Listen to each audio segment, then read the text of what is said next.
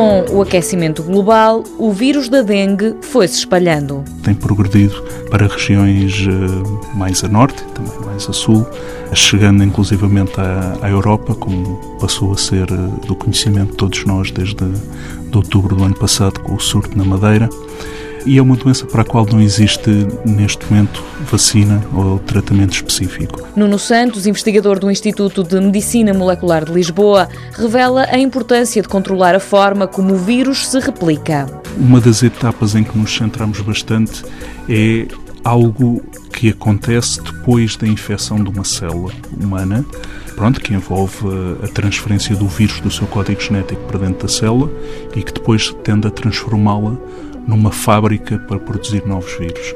E para que essa fábrica comece a funcionar, é preciso que algumas das proteínas virais interatuem com umas gotículas de gordura, de lípidos, colesterol e triacilgliceróis que temos dentro das nossas células, de modo a que estas gotículas sirvam como plataforma para a formação de novos vírus. O estudo surge através de uma parceria com uma Universidade do Rio de Janeiro e pretende desenvolver uma terapia, isto é, um tratamento para alguém que é infectado. No fundo, evitar que a carga viral aumente desmesuradamente e tentar minimizar a conversão da febre de dengue da sua forma menos grave que com sintomas em muitos aspectos semelhantes a uma gripe, uma forte gripe. O vírus da dengue tem quatro variantes e são vários os grupos de investigação que tentam desenvolver uma vacina.